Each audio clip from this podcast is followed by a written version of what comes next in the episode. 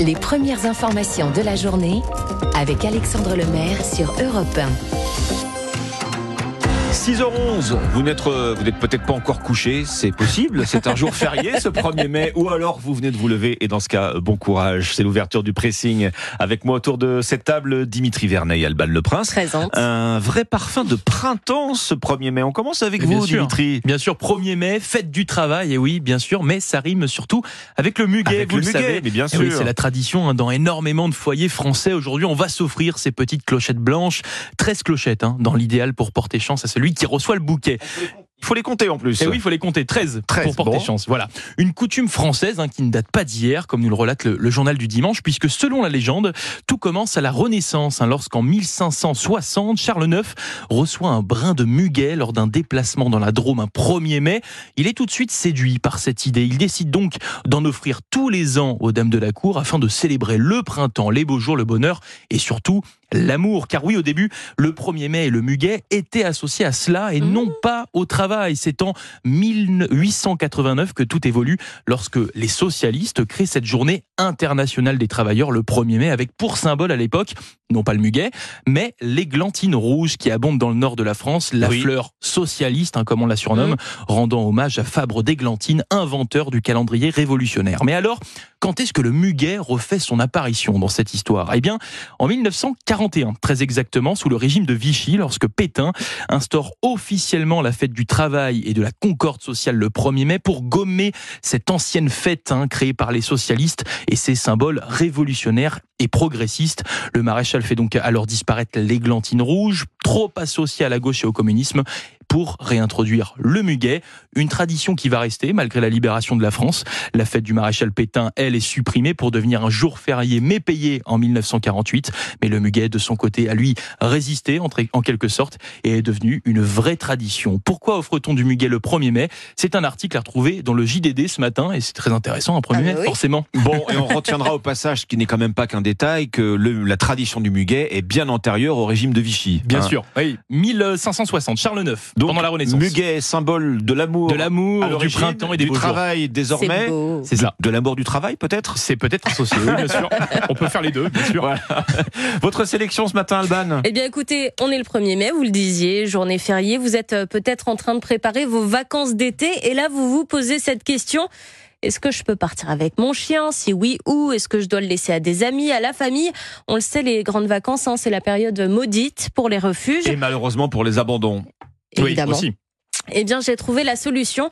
La Voix du Nord nous apprend ce matin l'existence du tout-tourisme. Pardon, C'est- le tout-tourisme. Le tout-tourisme. En un seul mot alors. Oui. C'est un label qui consiste à bien accueillir les propriétaires d'animaux et pas seulement euh, les tolérer. Hein. 40 offices de tourisme répartis dans toute la France y adhèrent, au Touquet, au Sable d'Olonne, sur l'île de Noirmoutier ou encore Tonon-les-Bains.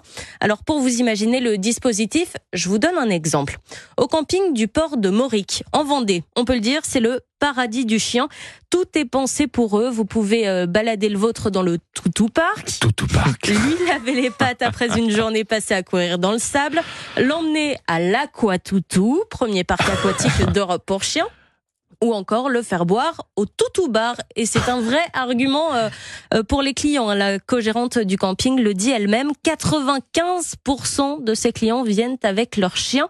Alors elle les soigne, elle leur prépare même des menus. Alors vous avez au choix un toutou veggie, un plat à base de légumes et On met de du fruits. toutou partout. Mais dans bien sûr, le toutou burger, Allez. un burger à, à mâcher frites, légumes, ou le toutou grill, viande grillée, fruits, légumes, oui. Même nos chiens ont le droit à leur euh, petit barbecue l'été, c'est toujours Ah oui. agréable. Bon, ils sont assis à table avec nous. euh, À côté peut-être. À côté, oui. Vous Oui. n'avez donc plus aucune excuse pour un séjour au poil avec Évidemment. nos amis à quatre pattes. Je ne pouvais pas manquer ce jeu de mots.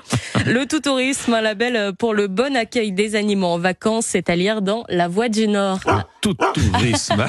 Du toutou de partout. Ça fait Voilà. Quelque Alexandre. chose.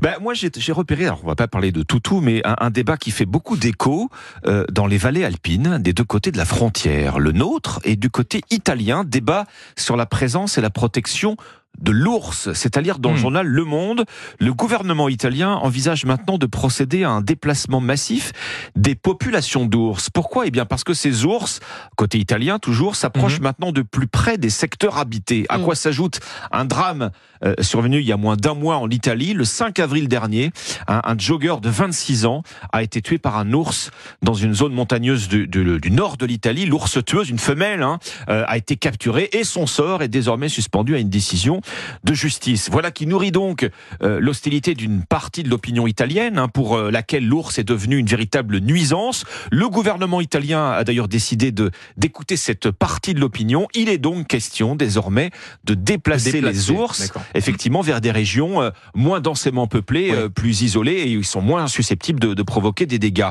La présence des ours dans cette région italienne du Trentin, elle remonte en fait à la deuxième moitié des années 90. Vous savez quand il euh, euh, l'époque était au, au programme de, de réintroduction de cette Mhm. espèce euh, venue des Balkans, programme financé d'ailleurs en partie par euh, par l'Union européenne. 69 spécimens d'ours euh, au dernier recensement côté euh, Alpes italiennes. Alors là aussi il y a débat.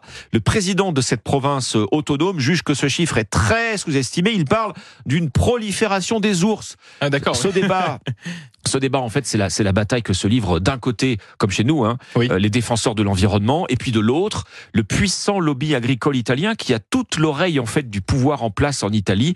L'objectif maintenant euh, est à la défense d'un monde rural et montagnard qui serait menacé par les ours.